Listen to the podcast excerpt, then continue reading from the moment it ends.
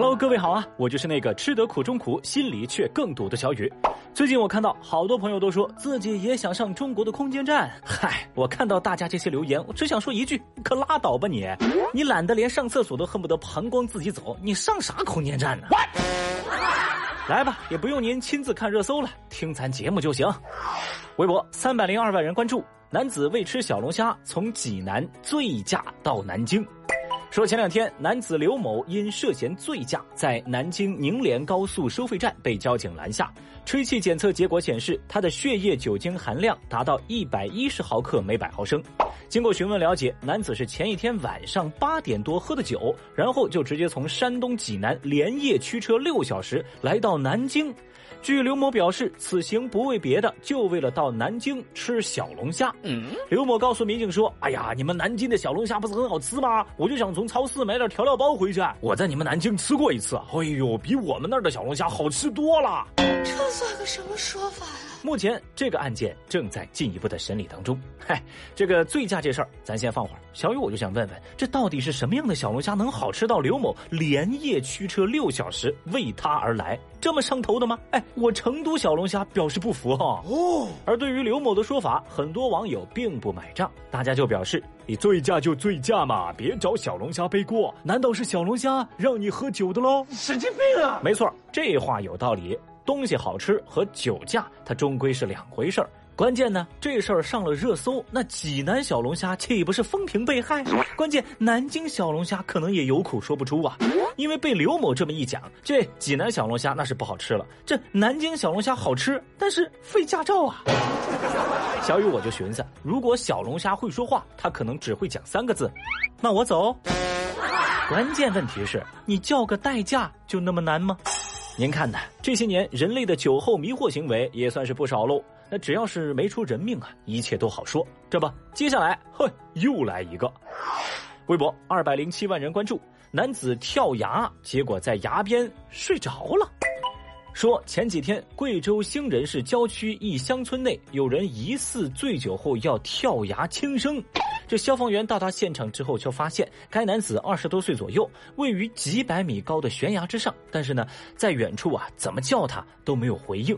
后来，消防员在安全绳的保护之下，慢慢的靠近该男子，只见此人上身依靠在悬崖边，双腿悬空，处于昏睡的状态。随后，消防员立即将男子救下。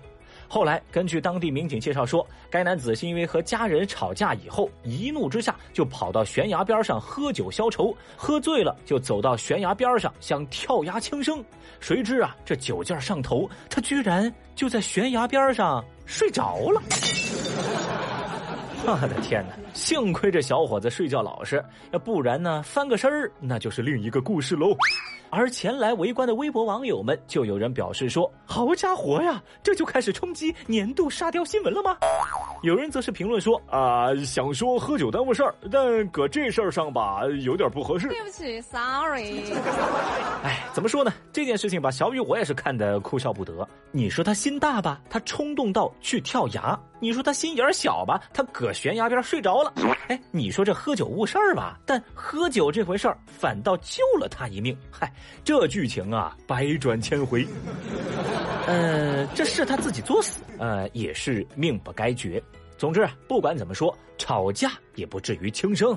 清醒了之后，还是好好活着吧。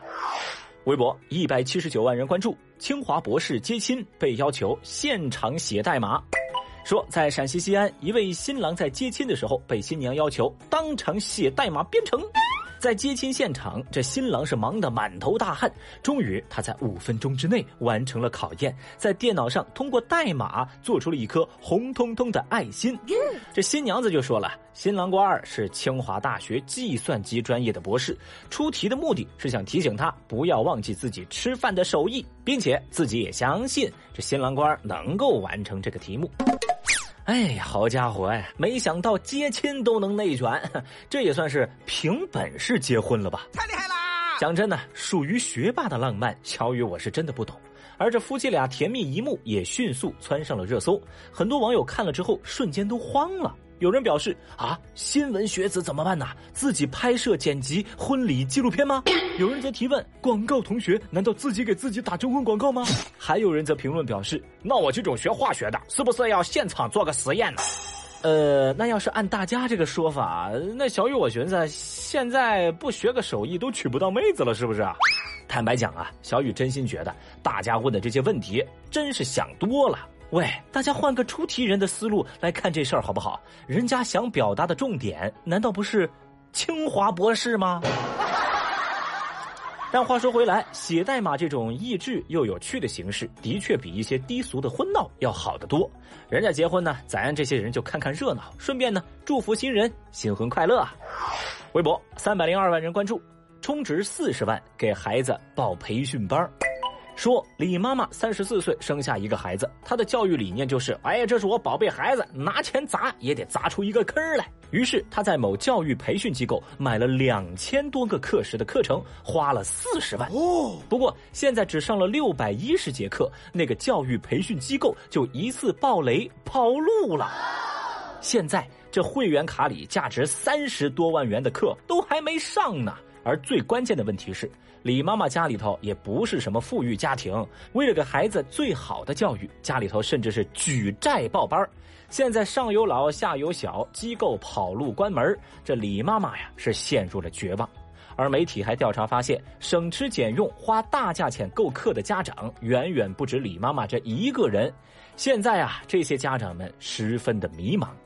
那媒体报道相关消息之后，微博网友们看了都不淡定了。很多人都吐槽李妈妈的教育理念，有人就说了呀：“你花那么多钱值得吗？一下子花四十万报一个培训机构的班，本来就不是大户人家，不值得呀！”你他妈有病吧你？也有网友表示：“你们怎么能谴责受害人呢？最该骂的难道不是那个呃跑路的机构吗？”哼！哎呀，说到这儿，也想问问正在听节目的您了：您觉得充值四十万给孩子报培训班，它值得吗？节目下方评论区觉得值得扣个一，觉得不值得您就扣个。二，小雨，我知道现在的家长呢，为孩子呢真的是够拼啊。教育它确实是一笔投资，但它不是在下注啊啊！